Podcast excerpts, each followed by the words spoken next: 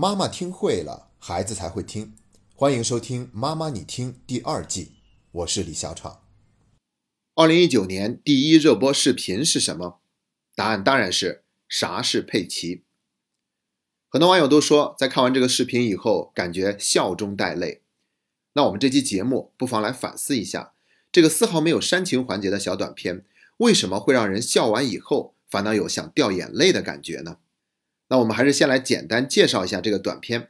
这个短片的导演是张大鹏。张大鹏今年导演了一个贺岁片，叫做《小猪佩奇过大年》，将于大年初一正式上映。而这个小短片啥是佩奇？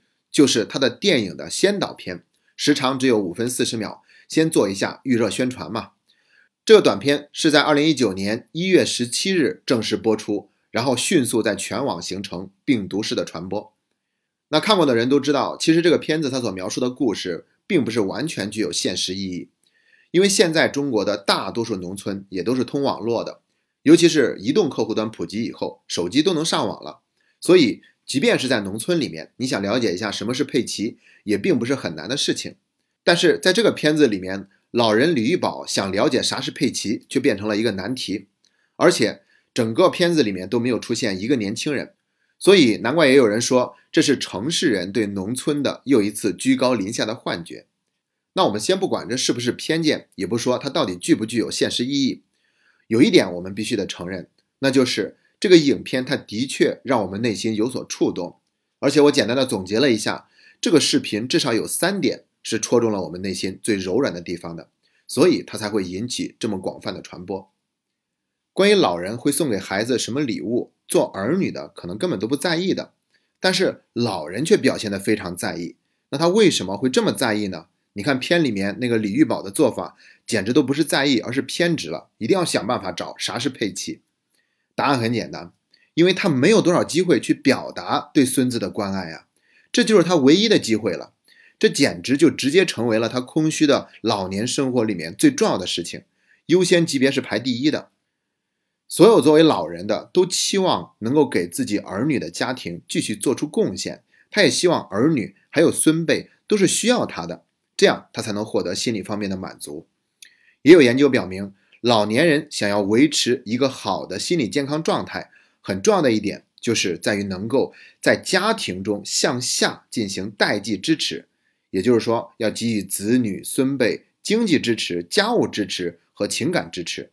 如果有这些支持，老人就会觉得自己是一个有用之人，感觉被家里需要，这一点对他们来说非常关键。而现在，大多数农村的空巢老人则是没有这样的机会的。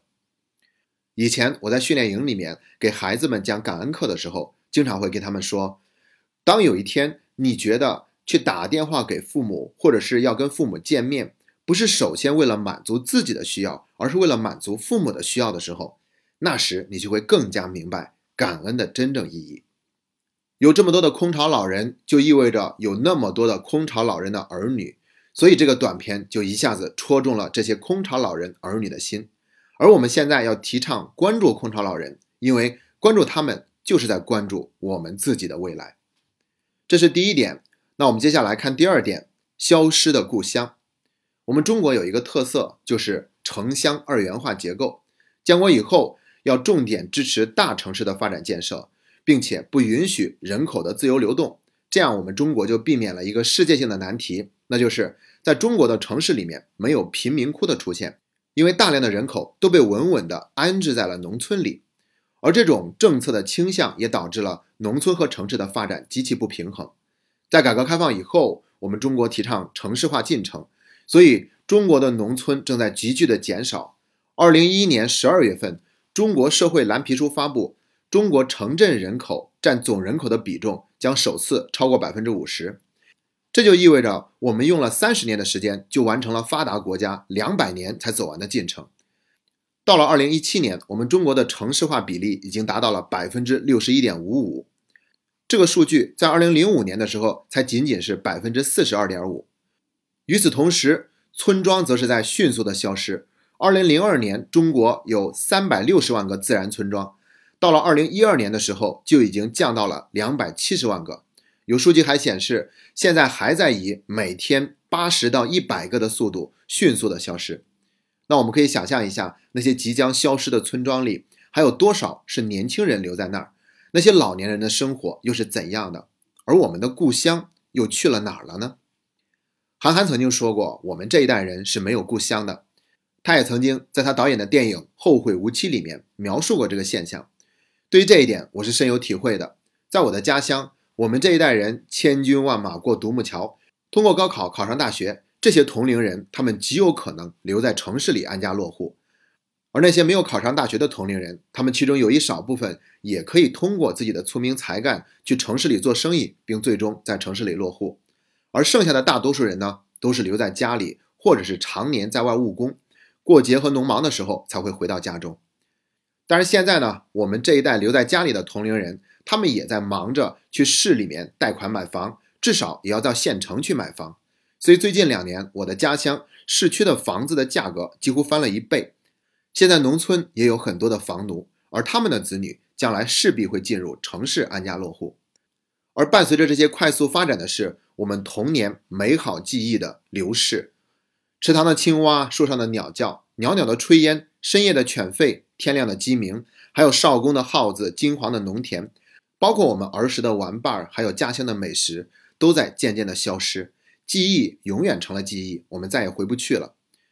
我这样说，并不是觉得城市化进程不好，这当然是一件很好的事情。落后也不是我们的乡愁。我想说的是，我感觉农村没有享受到足够多的经济发展的福利。时至今日，城市和农村的差距不是在越来越小，反倒是越拉越大。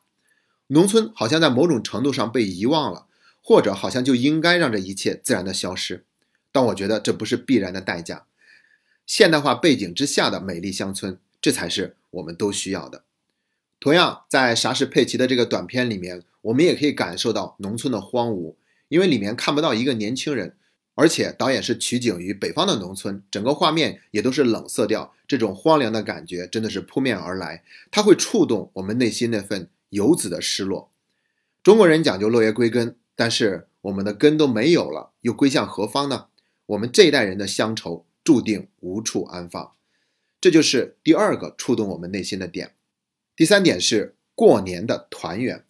现在是离春节越来越近，年味儿也越来越浓了。有钱没钱回家过年，这已经成为了一个很多年都流行的口号。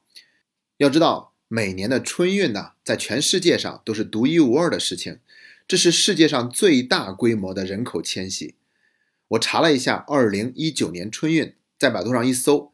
这几个字居然成为了百度百科的一个词条，里面详细的解释是：二零一九年的春运一共持续四十天，全国旅客发送量将达到二十九点九亿人次，比上一年的春运又增长百分之零点六。可以说，过年回家还是我们一个非常重要的传统，大家都在这么做。我记得很多年前春晚上有一首歌叫做《常回家看看》，里面有一句歌词是。老人不图儿女为家做多大贡献，一辈子不容易，就图个团团圆圆。其实看我们今天的生活条件，物质上温饱是绝对没有什么问题了，而且快递物流都很发达，所以想给父母买些什么，吃穿住用都很方便。但是我们陪伴老家的父母的时间有多少呢？精神上的陪伴又有多少呢？我们一年回几次老家？每次在家里面才待多久呢？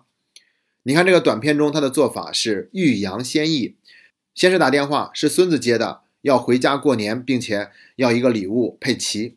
然后后来跟儿子通电话的时候说不回家过年了，但是等后来才知道，原来原意是要带着父母去城里过年。这个故事也是给我们提供了一个不错的选择。如果真的是在城里过年的话，那么你打算做哪些关心父母的需要呢？你有没有想过让孩子跟你一起为迎接爷爷奶奶或者姥姥姥爷的到来而去做些什么呢？我这里有一个很好的建议，那就是陪父母一起去看一个电影，或者说我们全家总动员一起去电影院看一场电影。最后，祝愿我们每一个家庭能够过年享团圆，祝愿每一个空巢老人空巢但不孤独的过这个春节。今天的节目就到这里，谢谢大家。